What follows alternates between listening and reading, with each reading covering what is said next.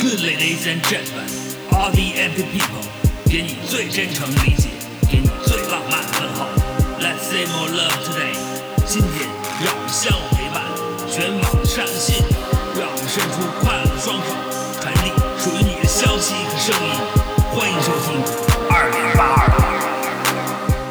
各位二零八二的听众，大家好，欢迎收听我们新一期的节目。我是路人，我在成都。大家好，我是隔夜小王，在路易斯安那。大家好，我是刘主任，在蒙特利尔。我们今天聊一下，就是我们这几年大家都为自己解锁了哪些新技能，达成了哪些新成就。嗯呃，为啥有这么一个想法呢？就是我其实一直有一个自力更生的这样一个梦想，因为我们现在从事的工作，包括刘主任以前在广告业，我现在在互联网业，我有时候就会觉得，如果有一天这个行业整个被颠覆了，你到那个时候，我们这个从事的工作它没有没有社会需求。我比较喜欢看这个呃乱世的这历史哈，我是专门专门看着魏晋南北朝，还有这个五代十国这这两段中间隔一个唐朝，就是加起来有一个四百年的历史吧。那么你会发现，每当北方的游牧民族这个进入中原进行掠夺的时候，嗯人口，特别是工匠，是一个很重要的一笔财富。其实大多数时候他不会滥滥杀无辜，他会把这些作为一个非常宝贵的财富掠回去。嗯嗯，那我不知道，我不知道你俩有没有这种呃生活中的这种忧患意识？有啊，这个王老师经常说嘛，“荒年饿不死手艺人”嘛，就是大概就这意思吧。我一直挺喜欢看这个科幻类文学的哈，因为以前专业是搞这个的。在在这个科幻文学里啊，我这个突然支棱出去这一句啊，其实其实也是有关联的。在这个科幻类的里，其实我特别喜欢的是这个末世生存类的。最开始是最早是一些僵尸片儿这种带进路了，后来有更多的这种关于末世人类生存这种题材的嗯这个文学作品。呃，一三一四年的时候，新兴出版社就出版过一套这个幻想文库。幻想文库这个这套系列书，它一直在出哈。当时它出了一套丛书啊，就是专门讲美国的几个作者去讲这个末世题材的科幻小说，有一个《末世爱国者》，有一个《一秒之后》，然后我最喜欢的是一本叫《撒旦之锤》，基本上都是讲就是核不管是核攻击啊，或者是这个瘟疫盛行以后的这个人类社会，然后大家已经社区化，然后如何去呃自力更生的生存下去，然后这个时候你就体体现了你的动手能力的这个重要性。记得十年前就是这个概念也特别流行啊。当年那个一零年那会儿吧，嗯，国家地理频道就有一个节目叫做嗯《末日求生》，还是叫那个英文叫 Doomsday Prepper 还是什么？就是就说在美国有这样一群人，他常年为这种末世的到来做好准备。就是每一期采访一个一个一个这样的人，有的人是他从他以前生活在大城市，他举家都搬，他就是在美全美国找那么一个特别适合这种末世的居住的这么一个一个环境，又没有海，又不在地震带上，然后这个嗯离大城市也很远，专门选择这么一个地方。有的人是买了很多校车，就是那个校车特别结实嘛，他把校车又埋在地底下，然后把它们都连起来，然后做成他的那个避难所。有些人说，怎么在在在战争到来之后啊，或者末世到来之后，就是你这个车怎么改装它，加什么油它都可以走。就是他，我记得他是从麦当劳收的那个炸完薯条那个废油，嗯，嗯，从有的是从那个修车厂收的那个换下来那个机油，对，哎，加进去了，他那车也能走。当当时我觉得十几年前那个这个概念特别流行，我记得呃有一本这个我刚才提到的书里有一个情节，就是呃社会崩塌末世了三四年之久了，然后有一群人他们出去就是找这种生存物资嘛，嗯然后柴油车就还能开，汽油车它那个汽油挥发还是变质怎么着，汽油车就全部就报废了，走都走不了了。对，因为柴油车它对油要求挺低的，因为它压燃式的嘛。那汽油它是一个爆燃嘛，它对那个你燃点要求挺高的。柴油它只要能把那个压着了，它就能能做工，它就能缓慢的走，它可能走不快。但是那个美国呀，美国的这种末世求生的技能，大多数其实不适合中国人去做准备的。对，稍微有点跑偏了，我们变成这个末世求求生题材了。有这种意识、这种爱好啊，你像我的这个知乎上面，我的签名一直都是这个 EDC 和 PSK 的爱好者，嗯，这就是有生生存装备嘛。你的兴趣爱好在这个方面的话，你就会去，你就会去留意一些，准备一些相对的这个技能。我所谓的技能是建立在一些专有的工具，对这种工具的熟练使用程度。你比如说，我有一个呃分叉分的特别远的一个技能哈，嗯就是我之前在准备这个手钳、指柄刀啊这些工具的时候，我就顺带手的买了一个皮带打孔器，它就是一个像老虎钳钳的这样一个东西，然后它的顶端是是一个转轮，然后它有不同口径的钉。然后你根据你的这个原有的这个皮带或者皮制品，它的孔径的需求，你可以调整一个差不多的孔径，然后去打孔，打的打的非常好。我有这个技能以后呢，基本上我认识的朋友，他们买个包啊，或者是变瘦啦，或者变胖啦，都会来找我。这这种技能就就挺有意思的。再再比如说这个，呃，哎，手机贴膜算不算技能？算啊，我一直特怕这种贴膜什么的。我之所以贴的好，一方面是因为我贴的比较多了，嗯另一方面是因为你见过不同的各种各样的尺寸的这个手机和这个手机膜的这个配件以后，我那个抽屉里啊，它就存下来了很多这种方便贴膜的工具，嗯然嗯，后哎，就就变成一良性循环，就越来越越贴的好了。你得特别有现在特别有仪式感，像喷水还是怎么着？现在施法，你你先得去污嘛，对，去污是对，但你得保证你的这个空气环境就是特别尘特别少。呃，没到那个无尘无尘作业那个没到，嗯但你你会用这个呃皮老虎去吹一下灰尘，然后还有一个特殊的一个过程就是去静电。你在那个手机表面如果不去静电的话，你不管擦多干净，你等你贴的时候，马上还是会有灰尘出来。这个去去触痕的这种贴纸，把它都贴干净。基本上，反正 i iPhone 全系列的有不同的这种辅助工具的卡槽，把那卡槽架好，架好以后，这个膜基本上就可以很顺利的贴贴下去了。我们三个人动手能力，我应该是垫底的吧？这个不好比，这个这对个我们的硬核就是说是技能点硬核动手，还得是这个王博士。王博士是专业的乒乓球制板师，现在还是这个做钢笔，这个有什么比较逼格高一些的称呼吧？这没有，我对钢钢笔定制师，我做钢笔这个呢，呃，它也是三档，叫匠人或者叫啊对匠人，然后是往上是艺匠，就是艺术的艺，匠人的匠，艺匠，再往上是艺术家。我 做钢笔这个呢，就是一个标准的匠人，呃，什么意思呢？没有任何的呃所谓创新的地方，呃，几乎就是完全没有。在钢笔或者各种书写工具的制作上，几乎所有的精力全部投向了工艺本身，就是怎么把这个不管是你说是天然材料还是说人造材料，能够加工到它应有的呃亮度也好，光洁度也好，还是说尺寸啊等等，就全部用在这个方面，就是能把它做到呃其他人做到的最好的水平，这是我的目标。纯粹就是一个熟练工，比手机贴膜差不多，还是一个意思。我我先插一句哈，嗯就是我们我们在聊这个这个技能哈，我我我有一个简单粗暴的一个分类方法，你俩看合适不合适哈？就我觉得我们这个每个人肯定都有自己不同的一些技能，点的这个科技树不一样哈。嗯嗯，大概分的话分三种，第一个就是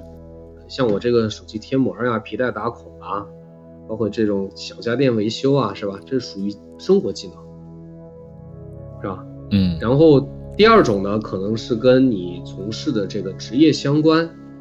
呃，就是术业有专攻，最后成职业相关带来的，呃呃不是非呃就是非工作方面带来的这种工作技能，你比方说这种呃，刘主任对我这个声卡的这些指导啊，包括咱们这个节目能够跨越三个时区，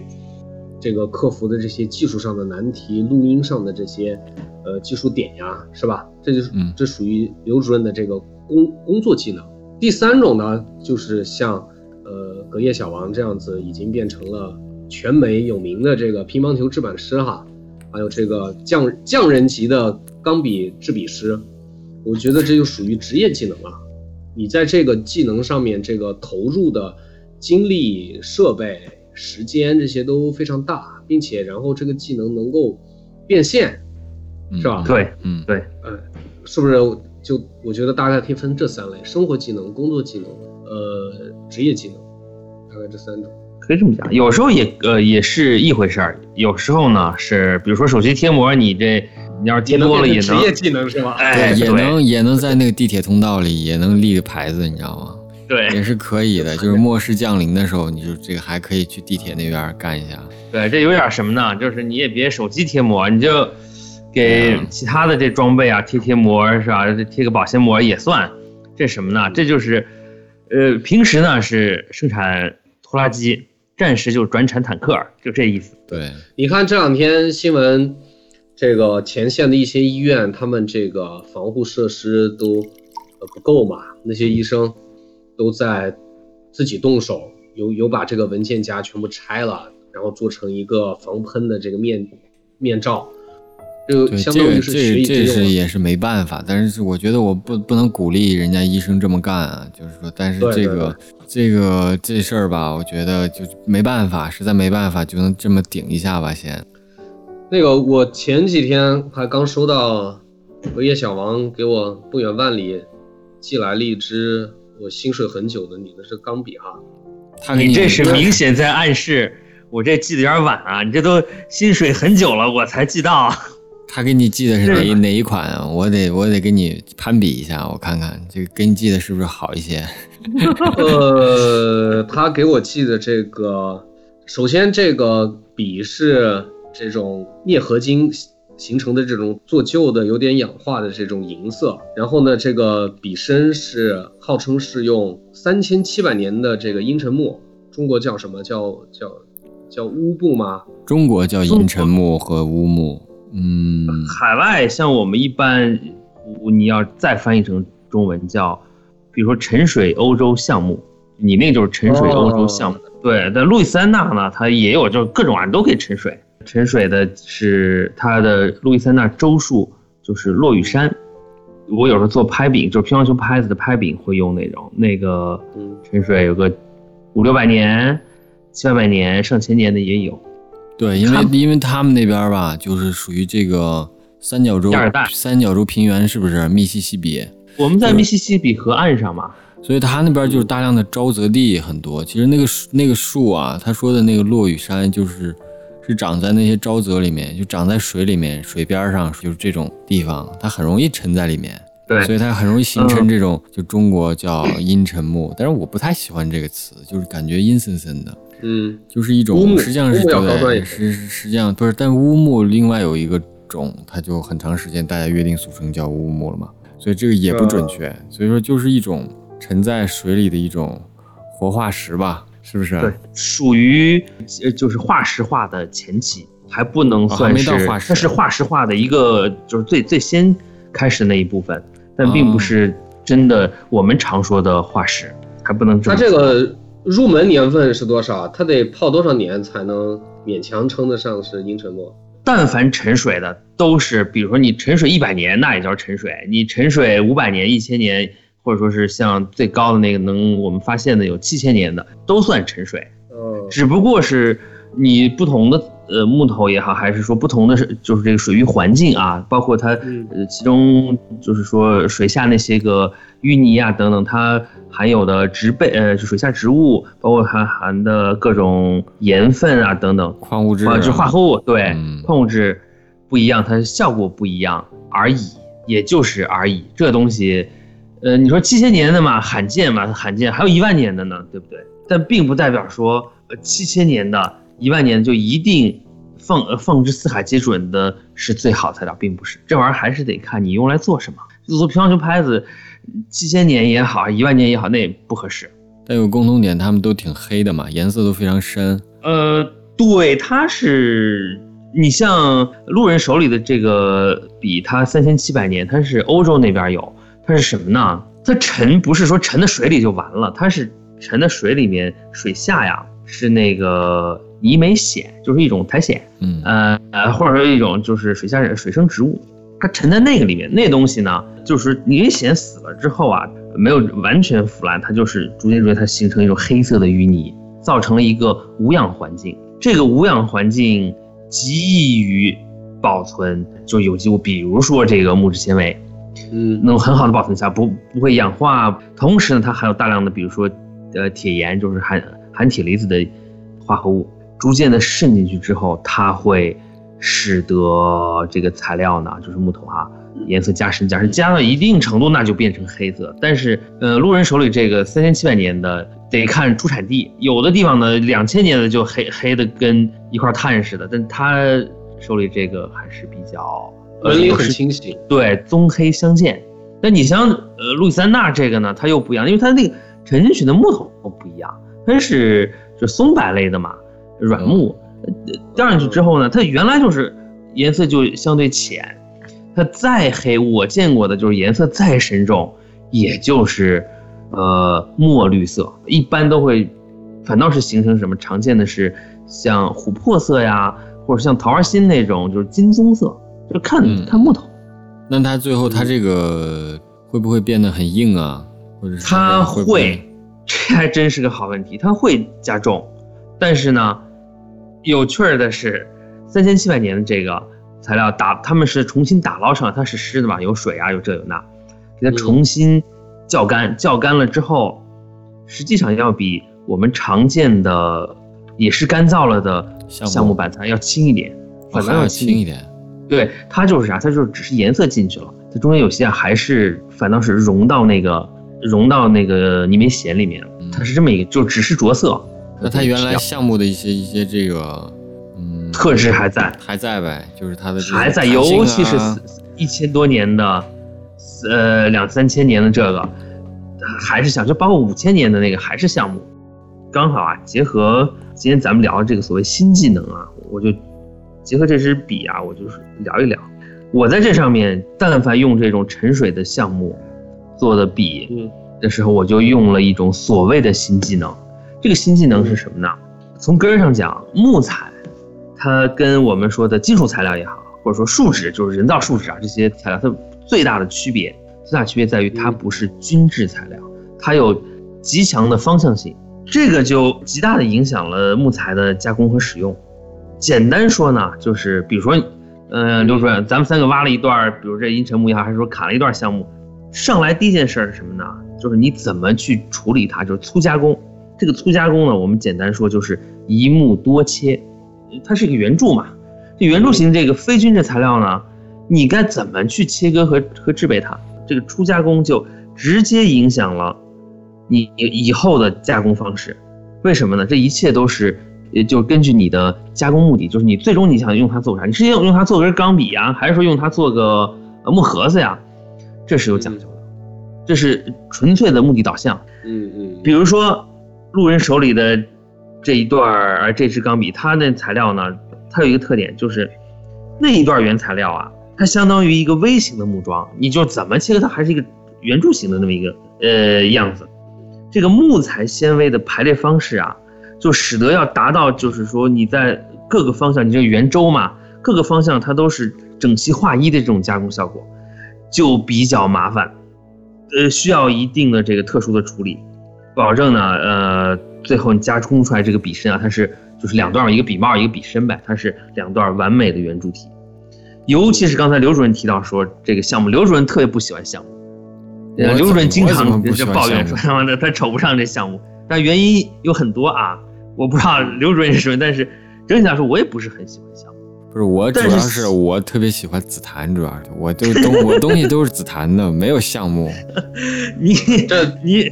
特别是啥？咱们就说啊，项目这个项目也好，比如说有时候我们朋友朋友家里啊用什么白蜡做的家具，或者说胡桃木做的家具，这都是典型的环孔材，就是典型的温带木材。嗯，它呢就是气孔大，而且分布呢是不均匀，它就是春材夏材，它是分布不均匀，所以我们能非常明显的看见它的年轮。对，其实就是说喜欢的木纹就是要选择这种这种材，对，就是散孔材，就是温带木。形成。你如果平切的话，它会形成那种山纹。我要插一句，我我其实挺喜欢橡木的，我其实这你扯，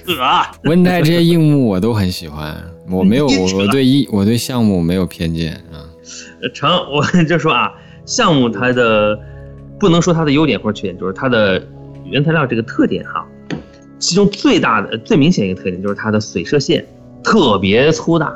它那水射线呢，呃，就是从木材的，就是一段木头的木芯，就是射向这个树皮的这个，就是像相当于它的呃一个圆，你画一个半径，那半径就是水射线，导致啊它的径切面和弦切面，就是你平切纵切啊，那个硬度差别特别大。所以我在加工的就在木工车床上啊，甭管我的刀头就是多么锋利，就是一般人家用的是塑钢，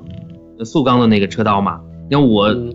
嗯，就说是为了省事儿，我用的就是碳钢刀头，非常硬。然后你去车那个木头，它依然是车出来它就是不均匀，它车不成一个所谓的完美的圆柱形，它是多少有一点偏差。为啥？它 那个硬度啊，在它的四周分布是不均匀的。即使说像我经验相对丰富一些，这抛光手法你就是多娴熟也不行，它还是趋向于椭圆。这就是说我说的那个新技能，就是得用一些在车床上进行的浇筑的操作，使它的硬度在整个这个圆周三百六十度上全部都是接近均一。浇筑了之后呢，再车或者说再去杀光，它就可以达到我们追求的那种理想的圆柱形，就这个。但是这个这个过程呢，东西啊味儿也大，操作起来也麻烦，我不太愿意这样操作。但是你戴什么口罩？我戴的是 P 九五口罩，还不是 N 九五，是 P 九五。防的是一种什么气体呢？不是我给我给路人解释一下，就是说你说的那段嗯他可能没没明白，我解释两句，你看是不是这么个道理啊？嗯，就是他说这个随射线啊，就是说这个木头里面有随射线，就随射线那块是不是一特别硬？就是比比那个木头那块要硬。他在那个车的时候呢，随射线那块硬，其他地方软，所以说造成了这个不不不均一、不平均。对，就是简单说是，呃，就是刚才刘主任说的，就是平切出来的山水纹那一面儿和呃有随射线的那个其他两种切割方法呢，导致那两个角度跟有山水纹那个角度呢，它硬度很差别特别大。嗯然后呢，他采用的这方法呢，就是说，就好比打比方，就说先刮腻子，刮完腻子不都一样了吗？一样硬了嘛？然后再切，哎再切或者再车，这就是说他掌握的一种新技能，我是这么理解的。对，是这样。只不过我的这个所谓刮的这个腻子啊，它就是液态的腻子，上去，呃，就很快就凝固，而且它是透明的，哎，出来效果还反倒更自然。就是我既达到了我就说是这个加固的目的，同时呢，依然保留了就是木材嘛，它有气孔嘛，这个气孔这种天然的这种感觉，就是观感上也不错。我觉得呃呃歪打正着，还挺好，这有额外的收获。我听起来这不是新技能，这个是新工艺、新技术的这个落地实践。呃，嗯对，以前我也就这个这叫什么？呃，刘主任的这心头好啊，各种檀木，这紫檀什么的，一样，你就是那特别硬，它还不是散孔材，它是，呃，它它不是环孔材，它是散孔材。刚才说错了，就是嗯 它看起来是很均质了已经，但是在衔切面和镜切面上，它还是硬度差别很大，就没办法嗯，这这天然材料就是这这这个特点，嗯，既是它的缺点，也是它的优点。我问我那个非常庸俗的问题哈，嗯，你这个紫檀做的钢笔，我这个写的多了也能包浆吗？这事儿 你得问刘主任，刘主任特喜欢包浆。对我是不是也你你你得拿手经常得盘啊，你这个你这笔你拿着得盘啊，得蹭啊，这盘多了就自然就有包浆了，这这就是对不对？扯，那你你这个稍微包装一下，很适合中国大陆这个中年男性的这个需求啊。哎，这就是我得说啊，首先我做的这些书写工具，就是这个笔啊，甭管是签字笔还是钢笔，它这个材料，不管是人工材、人造材料还是天然材料木头，我都最后外面我都是上了漆，很薄，但还是上了一层漆。嗯，嗯、就是不让你包浆。你咋这么坏？呃，不，不是坏，这是我对包浆的，出于我对包浆的理解。就咱们说啊，这包浆就是你把手里还拿着手手里各种盘啊，所谓那特脏，那他没有那他妈的不手上的脏汗液不是你在淘淘宝上有那个盘珠机呀、人家就是都啊，是、对，就是其实 加对加油的，你知道吗？里面 先对先加好油，然后你再把珠子放进去，然后盘，然后让那个机器是是是帮你盘，你知道吗？是是你这个不脏你这以后应该是高度定制，做做个网站是吧？呃，我来选择是否需要上漆，这个或者说是否需要选择人肉给你盘俩月？啊盘对盘嗯。盘盘都盘到什么成色再交货？对，这这个就是我觉得啊，这是我对中国传统木工、传统工艺的一些，可能是出于我的浅薄和无知吧，暂时还不接受这个所谓的包浆。嗯，漆上的好的呀，你就不用包浆，就达到了包浆那效果，而且你感觉不到上面有一层漆，这是高手。包包浆的目的确实就是为了让它发光发亮嘛。对，是啊，就是让它能够呃呈现出它的，呃哎，就是它色色彩的美妙嘛，就是这么回事儿。你像你手里这根笔呢，就是就是我一般都是两道漆，就是两种漆。呃，要是抠的细点儿呢，实际上是三道漆，就是包括那层就是所谓的腻子啊，液态腻子就是一一层漆。最后呢，再用其他一种再上一层。为啥？如果没有第二道漆的话，我直接刷我最后那道高亮的漆的话，粘不住，就是它对漆的接受，就是那高亮那种漆的接受，待不住，很快就蹭掉了。就是我在身边人里相对来说用钢笔用的比较多的哈，现在更多的人连字都不写，因为我前段时间我女儿新学期开学，他们老师要求要用钢笔了，结果我一翻，我还是有那么四五支钢笔，当然跟这个完全不能比哈，这个手工的钢笔不能比，都是这种都是这种工业化工业化制作的这种呃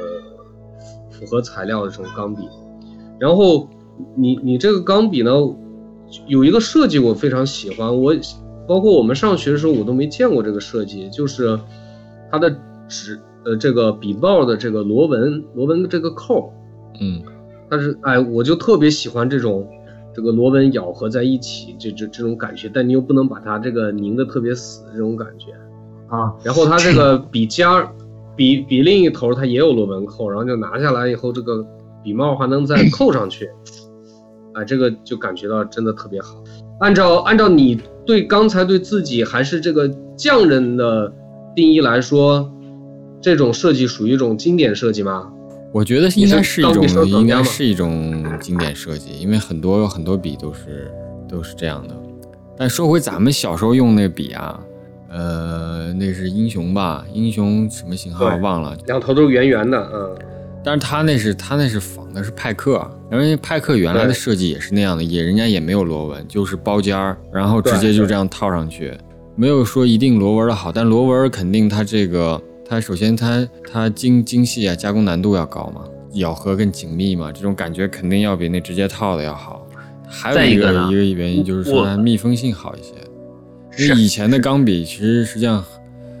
经常解决不了一个问题，就是说它漏墨。嗯，它会墨水会漏出来，或者你一摔它会洒出来。很多钢笔的专利就是说它不漏墨，或者是不那个不容易，对气密性比较好，这是它的一个嗯优点。呃，我跟路人的体会是一样的，这是为啥我说在钢笔这件事情上，我实际上就是一个有比较多的制作经验的这么一个匠人哈。我当然自己也用，就是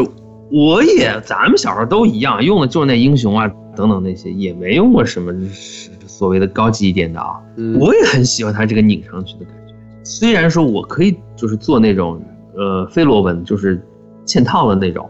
但是我不喜欢。我这可能我个人就是有点这种过度补偿的意思啊，心里。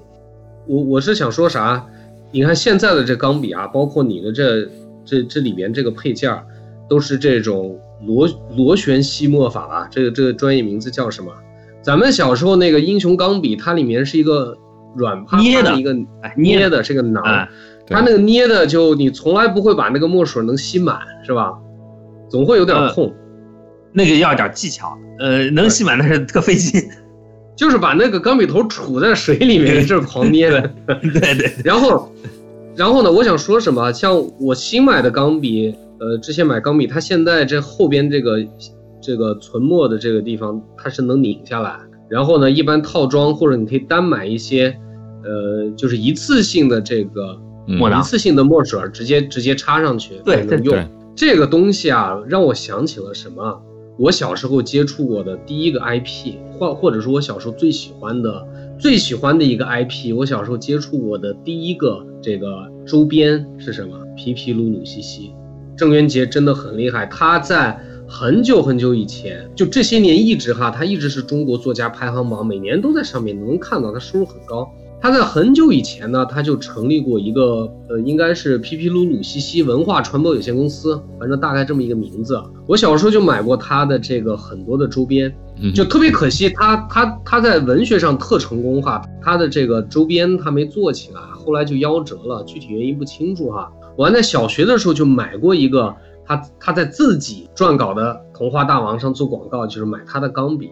他的钢笔牛逼在什么地方？就是。就是我们今天非常常见的这个设置，他当年就有，他起了个名字叫做笔弹，哦，就是那一次性墨囊，是不是？对，他当时就你可以买他的笔弹，可以装在铅笔盒里，不怕洒，然后用完以后就换上，考试的时候也不怕没墨水。我很多年都没见过这个东西，然后，当我再次。再次接触到这个学校门口小呃小卖部里面的钢笔，去买去发现，哇，原原来现在都有 都有这东西了。插一句，主要是咱们这个消费升级了。其实这几种就是几几种上墨方式啊，以前就是存在的。嗯，因为咱们当年英雄仿的是派克无几的那款，但那派克人家那个也是有别的上墨方式的，就是那种胆囊那种呢，也是一种。但是，一般就是广大工农兵老百姓用的就是这种这种上上墨系统。就是这中间啊，我还得聊聊我这新技能。这个新技能不仅是我的加工技术上的呃技能，还有主要还是在我的思想上，我思想的这个新的一些斩获吧，或者换换思路。就是我甭管是做个拍子，还是做个笔，还是做个什么别的，比如说是做个小样啊，比如说酒吧里的那个，就是喝酒的那个。呃，托盘儿，就这种东西，甭管什么，所以我特别愿意呢，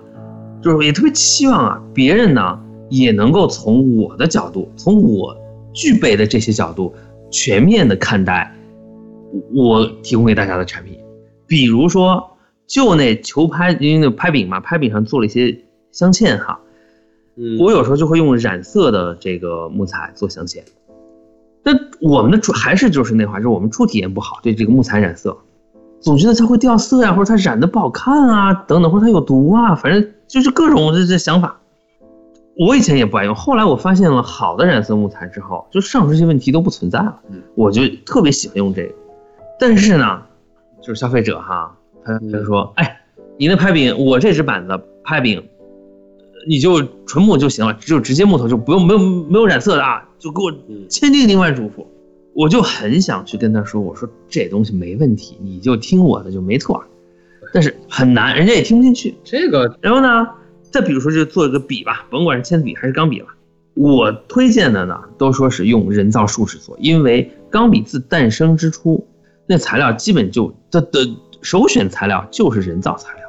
木材。木质钢笔当时也有，金属钢笔有，木质钢笔基本上是，它就是作为廉价的替代品出现的，它并不是高级产品。我们今天说是用木材做，是因为我们喜欢木头，喜欢一些木制品。再一个，我们现在用的毕竟也少嘛。那以前呢，就是大量的用钢笔，它得得用那种结实，就又坚强又有韧性的这种人造材料我就跟他说，我说这根上啊，我说这用人造材料。这才是正宗，没人听，人家根本我呢也无意去，嗯，就是说教育或者说引导我的买家，过分引导我也不愿意。我说你听我的肯定没错，人家说不行，我有我喜欢的东西，你我知道你你你就按我的期望，你能把它做出来就行了。但是慢慢的慢慢的，我忽然有一天我也就接受了，我觉得是的，我觉得这个你就我们每个人都有一个自己的底线，你去给自己设置一个底线就行了。就比方说，他能能向你提这个要求的，他肯定也不是这个新手，是吧？像我肯定就不会提这种需求。那么如果他他提的这个要求没有妨碍到这个东西本身的性能的情况下，那你作为是吧？你作为乙方，那该满足就满足。对对对就对，你遇到这个我以前情况，嗯我以前就特较真儿。我觉得较真儿是对的，就是你刚才说这种情况特别像什么呢？嗯，就是你你就拿成都来说，成都有有一些小餐小餐厅叫我们叫苍蝇馆子，这种就是纯粹靠口碑去传播的，真的特别好吃，但是规模特别小。我以前去上海的时候也吃过这么一家，我朋友带我去，离外滩不远，就是只有三张还是四张桌子，而且桌子不一样大。嗯这些餐馆最牛就是它没有菜单，你吃过这种餐馆吗？然后进去以后，老板老板就特别自来熟，或者说就是一脸这个桀骜不驯哈，啪坐几个人坐，然后他问你几个人，然后他说，那么我给你上一个什么菜，上一个什么菜，上一个什么菜，再上一个汤，你们够了，行不行？对对对对对对，或者是或者是根本不问，根本不问你行不行，他转身就走了。那么，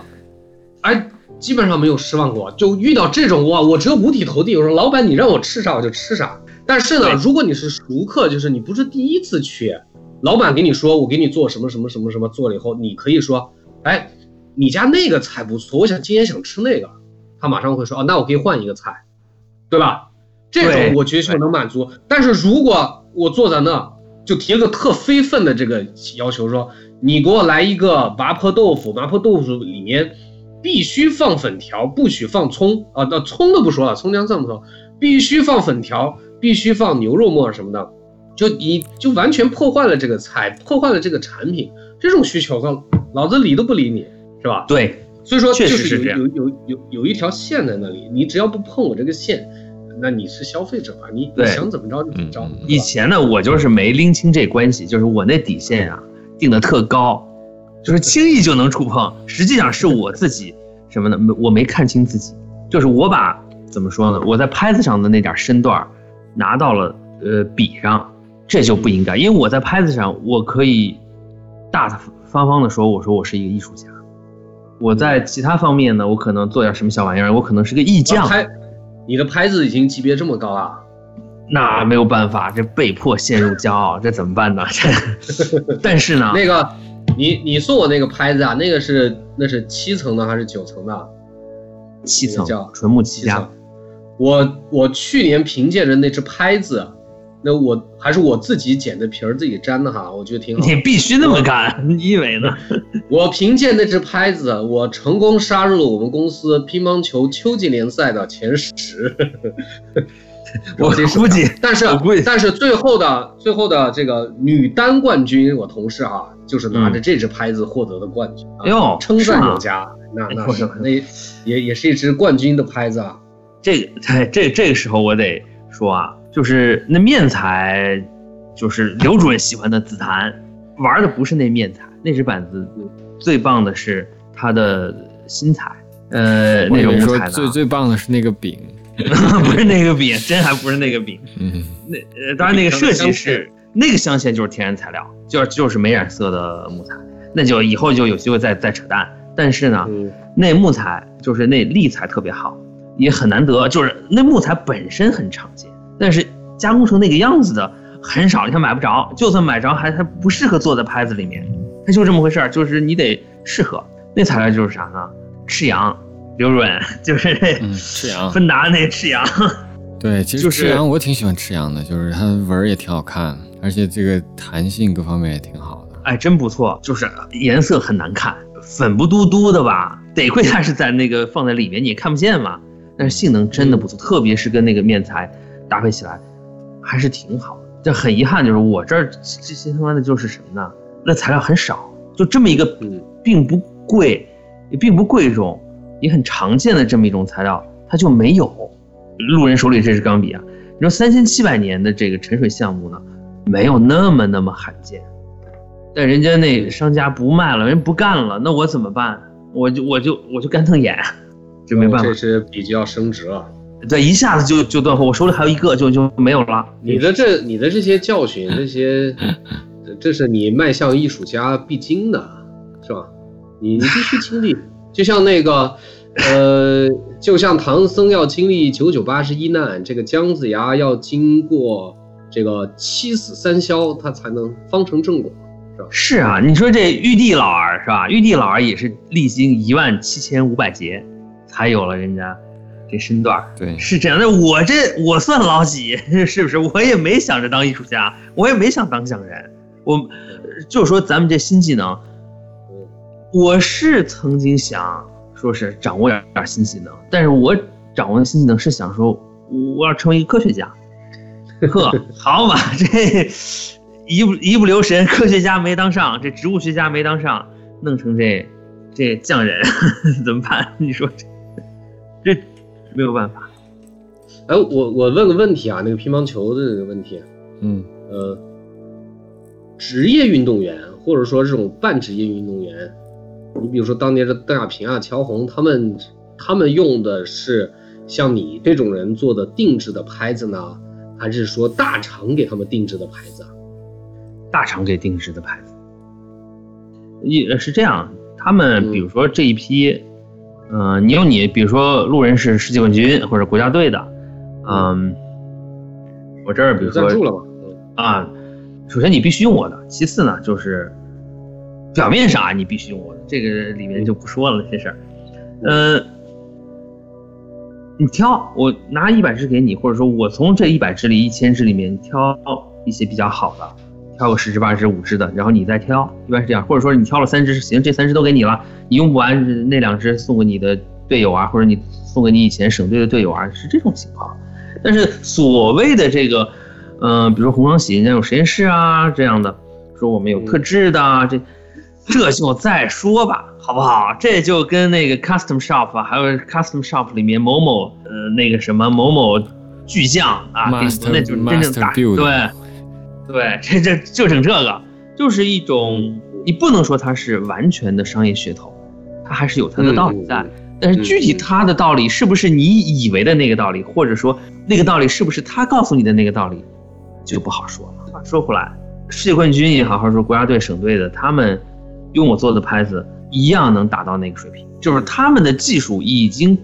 早就突破了器材限制。但是你说世界冠军，比如说现在马龙和樊振东，他们俩嗯在决赛的舞台上相遇，他用我的拍子，他忽然用我的拍子，肯定不行，因为他不熟悉。就是在同一级别的对抗当中，他们要熟悉，要磨合。但是你说他们跟我们玩儿，这用个炒菜锅一样赢我，呃，乒乓球拍这种木质的拍子，它的生命周期长吗？看你打的了。你要是说职业选手，那你发力很很充分的话，纤维打断很容易，就是它木材木质纤维啊打断很容易，它打一阵子可能是就不行。你像我这，你打十年还就那样。关于技能这个，我得说一句，呃，可以称之为经验之谈嗯的话，就是嗯你不管你想干啥，你想做，比如你想刻个章，你还是说你做个钢笔，你你想把它做好，或者做到特别好，往往嗯不是靠着对他的爱，或者说是多么多么熟悉什么，不是这个，你靠的是对他的那种疏离，甚至是一种恨。我操，为啥？我摁恨他我就不碰他了？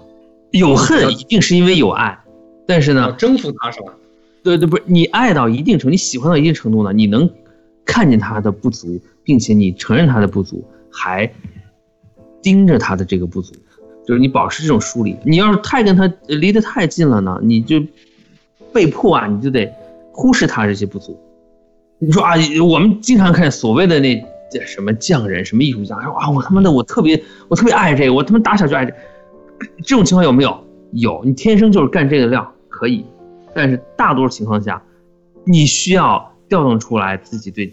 某件事情的恨，而且要刻意的就自觉的保持距离。你主要还是在这个比较短小精悍的这种小物件上，是吧？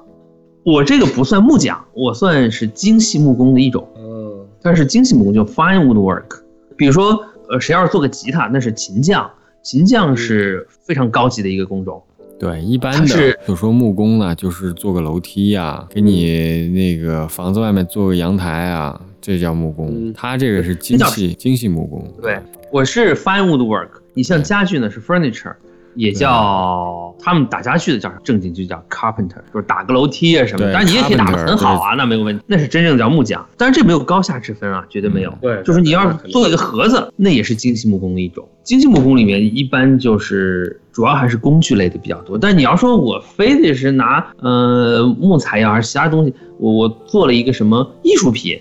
这个说是算不算精细木工呢？可能算，也可能不算。你你刚说的这个，我就突然又想到一个，我觉得挺重要一事儿哈。嗯，我不知道你俩有没有感受，就是我是觉得，至少我呀，或者我看到的我们这一代，这个八零前这一代，九零后应该也跑不了。我们这一代呢，这个动手能力，这个技能树这块儿是远远不如我们父辈那一代。你像我们家，因为刚才那个，刚才我问这小狼这个问题，就是说你你都是做这精细木工嘛，那你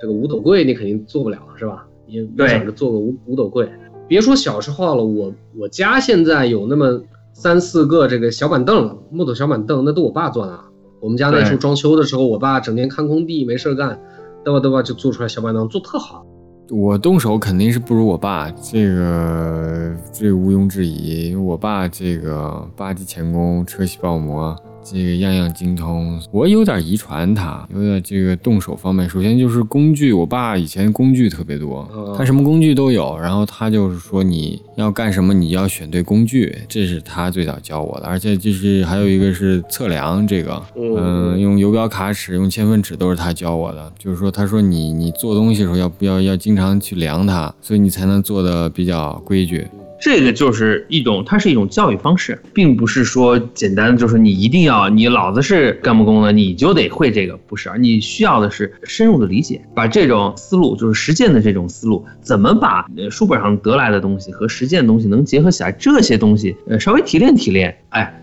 你把它继承下来，你用在如何使用 Word、Excel、PPT 是吧？哎，你用在这上面一样，是这么个。社社会社会分工发生变化了。对，你要首先你得承认，就是说社会是要分工的，这是必然的，也是需要的，有它积极的一面。其次呢，你要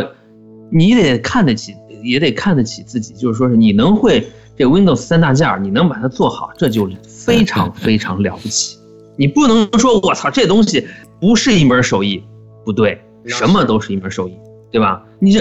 呃，但是呢，我对我的话得倒回去说，就是刚才刘主任说这个，说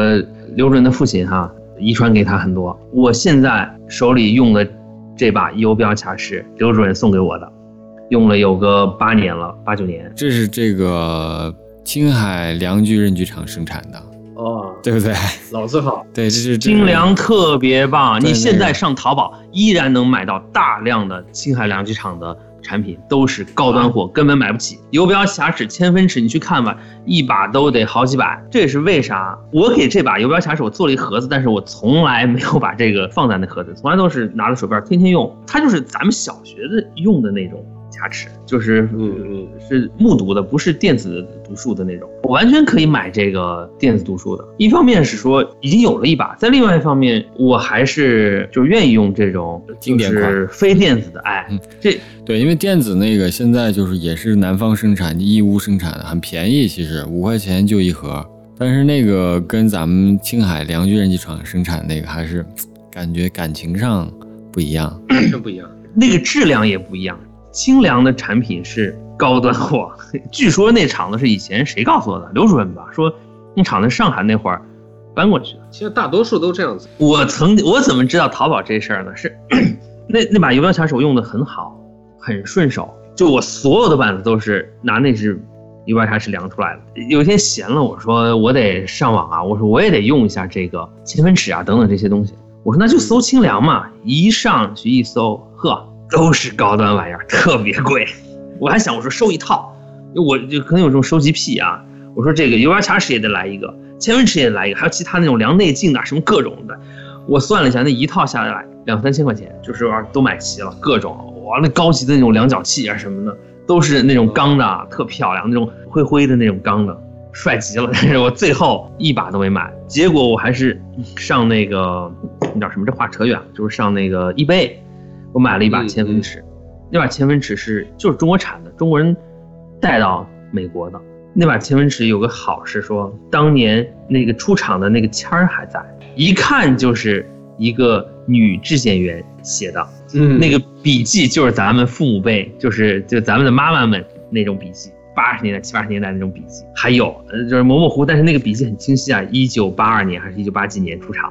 我刚我刚现在搜了一下啊，这个现人家现在叫青海亮炬刃炬集团公司，是是六三年的时候哈哈亮哈尔滨亮炬三线建设支持，哎，在青海建的厂子。咱们青海这老工业很多都是西北老工业来支持的，你看，比如说西钢是吧？东北东北东北东北老工业，啊，东北东北说错了，口误。人去亮炬这个标志，这个 logo 做的也特别好，我特别喜欢这种比较复古的中文字儿的标志。它就是一个西北的西，然后上面那个横这么撇出去，特别像这孙悟空头上那个金箍咒那个，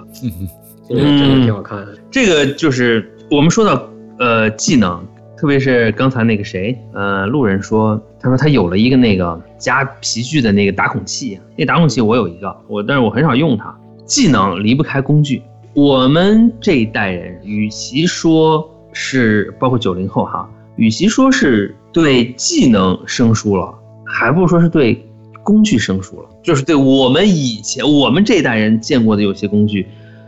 大家可能包括我们自己都生疏了。如果我不做木工，我这辈子可能都不会再去用 U 八卡尺或者其他一些工具。呃，我们对工具的理解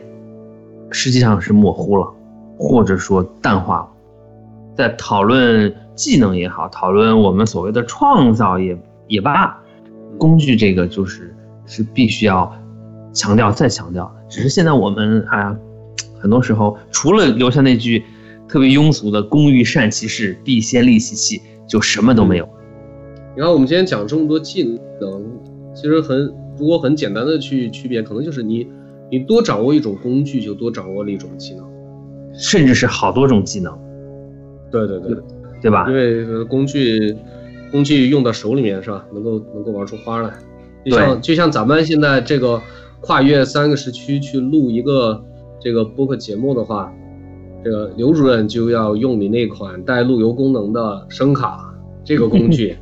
你才能把我们三个鬼合在一起，是吧？对对，就就说到下一个话题了哈，我就我就想到的，因为我们刚才说到了这个父辈，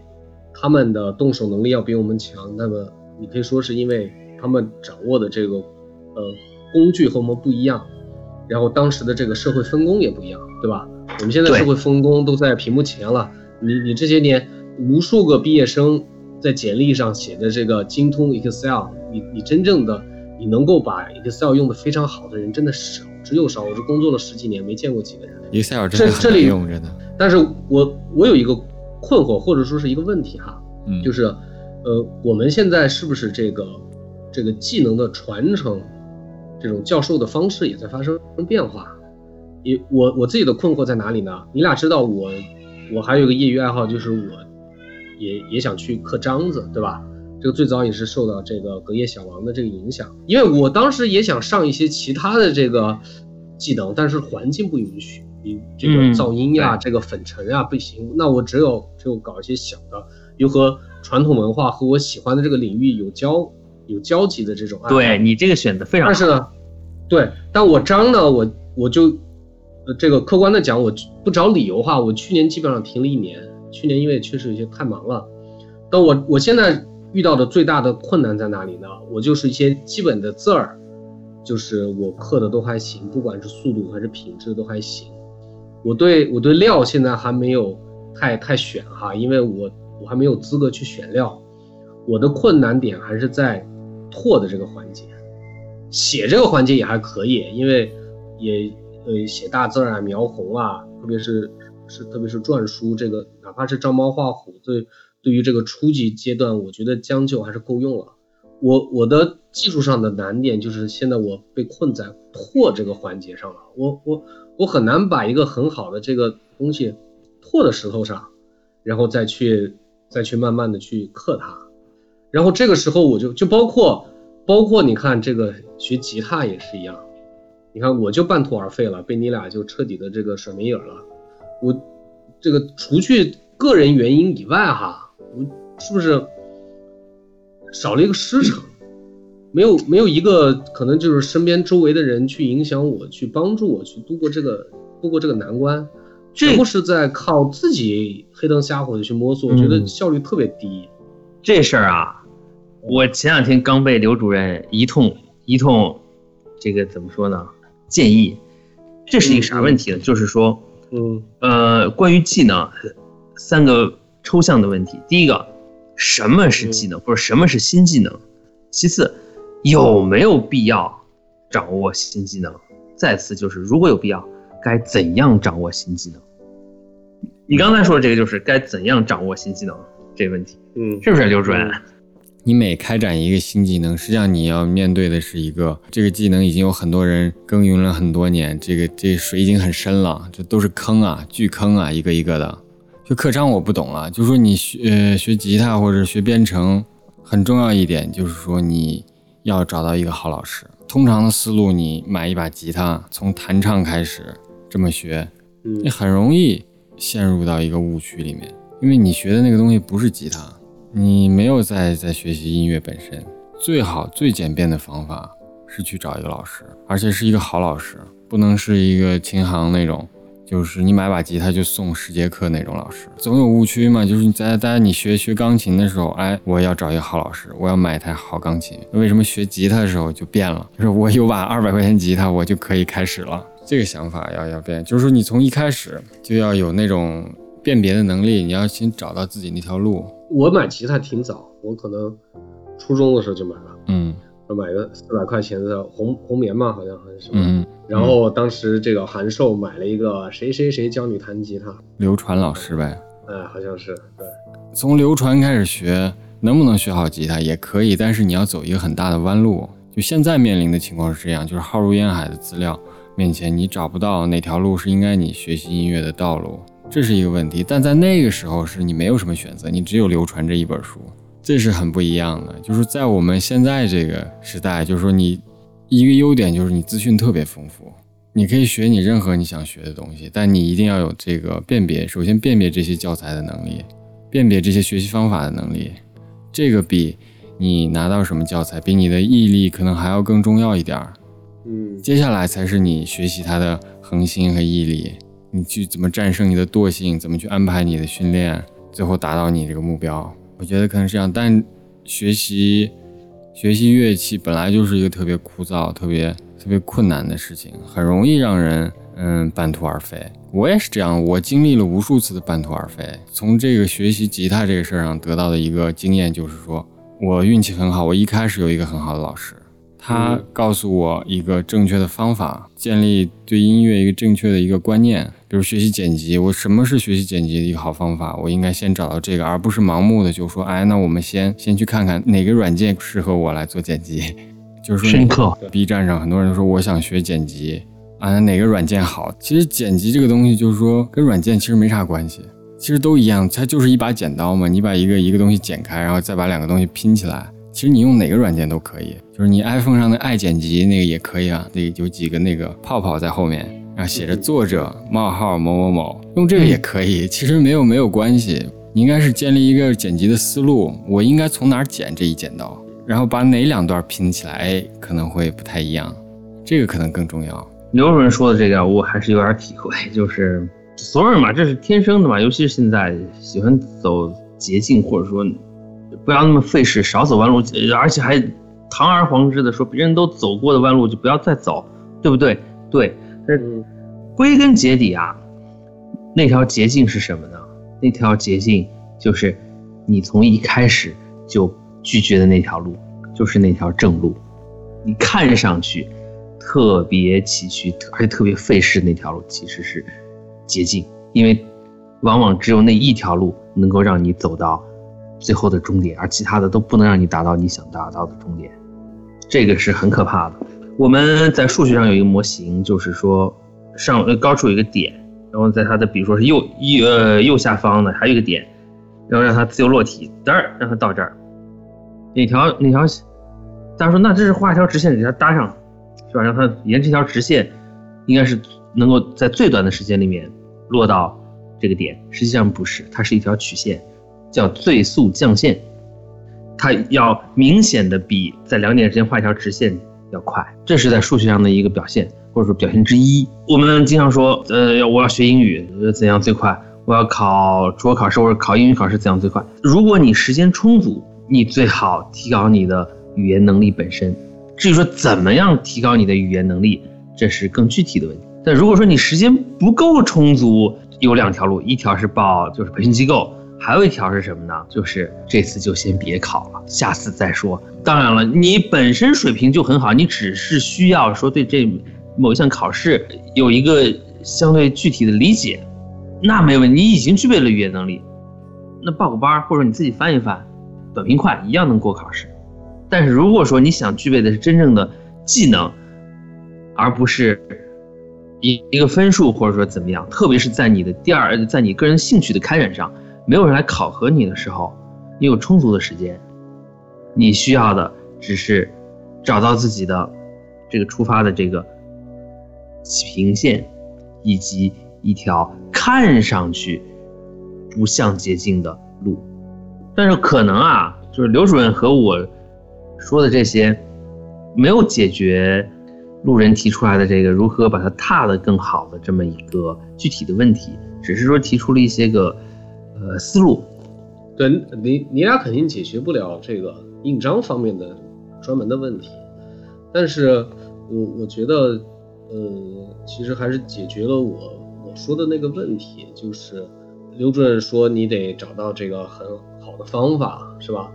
找到了好的方法，你是要想解决什么办，解决什么问题，然后再去寻找解决它的，呃，这个方式。你是用哪种语言或者用哪个工具，其实本身并不重要。但是它的难点在于哪呢？在于你本来就是这个领域的新进入的人，或者你刚接触它，你自己是。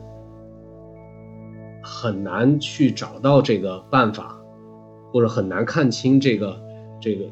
这个这个问题的。对，这个时候呢，就是有一个都不一定是师傅，不一定是师傅，可能就是一个领路人。领路人对你的这个呃一两拨千斤的一两句点拨，或者说是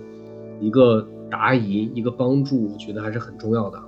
那么这个这个人呢，他也也也有有可能他不一定是个人。是吧？是通过你孜孜不倦，你你找到的，就真自己找到了一个方法。但这个方法本身，它肯定是也是由人输出出来的。这这个东西，应该说是还是非常非常重要的。我得鼓励一下路人啊，就是路人已经把这个问题，把他自己的困境啊，已经提得很清晰了，就是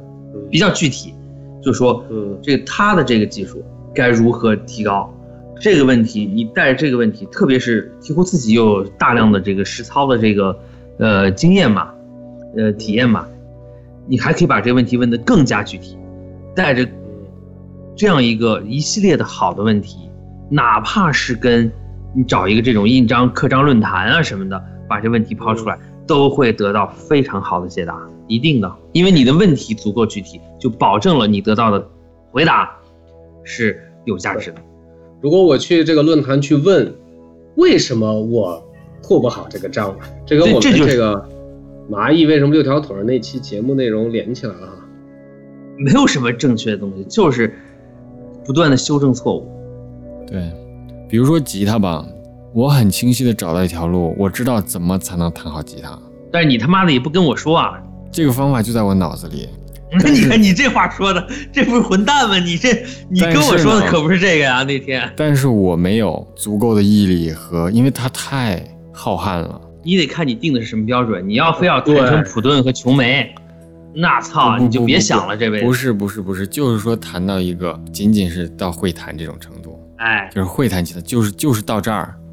这条路就非常崎岖了。你这个会弹。那真的是我的标准很低，就是说作为一个音乐的标准，弹唱一个七里香给大家听一下。对，这个还不能叫不能叫这个玩音乐。但是前提是啥？还是说你在技术上首先保证。王羲之走的就是标准的技术路线，就是说我先得集百家之长，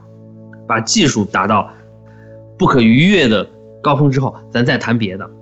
他就变成他自己变成这个技术标准的制定者了。对，这是安吉罗就是这样的，对不对？对，安吉罗，所以，所以他那个你说有没有音乐性？他是不想去搞有音乐性，我觉得有有有，他有音乐性。但实际上是人家是有的。他到那个状态，安吉罗到那个状态还没有音乐性，那是不可能。只是说他那种音乐性，可能我们外人听着觉得我操，是吧？但是一定是有，就是看你是从哪条路线，是技术路线还是说理念路线出发。但是无论如何，这两技术和理念都不可或缺。呃话说回来，就我，比如说做这个钢笔什么的，我技术上肯定没问题，但我在理念上或者在其他一些深入的技术上是缺乏的。所以说我这顶天就是一匠人，那你的定位，你觉得做到匠人就差不多了，是吧？在这件事情上就可以了。我我不可能在方方面面都做得那么好，那是不可能，我能力有限。其实刘主任最后的这个回答呀，这个问题，其实真正点出了我们本期本期这个讨论话题的真正的核心，就是我们本来是在讨论说，哎，你掌握了哪些新技能？那么可能有些人他其实他的第一反应是，哎，我我干嘛要掌握这些技能？我这在家这个是吧？快递对很发达，对，有没有必要掌握新技能？我我有抖音，是吧？我有饿了么，我有美团，我我需要掌握新技能啊。那么我觉得能够能够给自己树立一些目标，能够希望掌握新技能，或者在生活中真正的由于各种需求掌握了掌握了一些技能，或或者甚至是只是解决了一些问题而已。我觉得这是我们作为一个一个人类，是吧？说的高一点，嗯他应应该有的这个应该有的这个目标，就像这次疫情，你看我们已经在家这个困了这个十好几天了，那嗯，个这朋友圈啊，网上很多人都说这个，哎呀，闲的简直都不知道该干嘛了。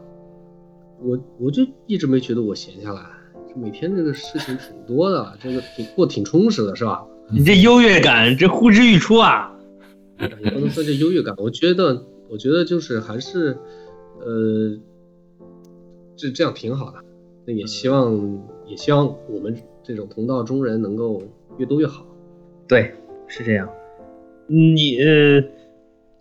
路人刚才说，作为人类啊，作为人类的一员，我们应该有对技能或者新技能的这种自觉。嗯、这个并不是拔得高，事实就是这样。特别是人工智能已经在眼前的时候，这是一个非常深刻的问题。今儿是聊不了了，有机会一定得对对掰开了揉碎了。关于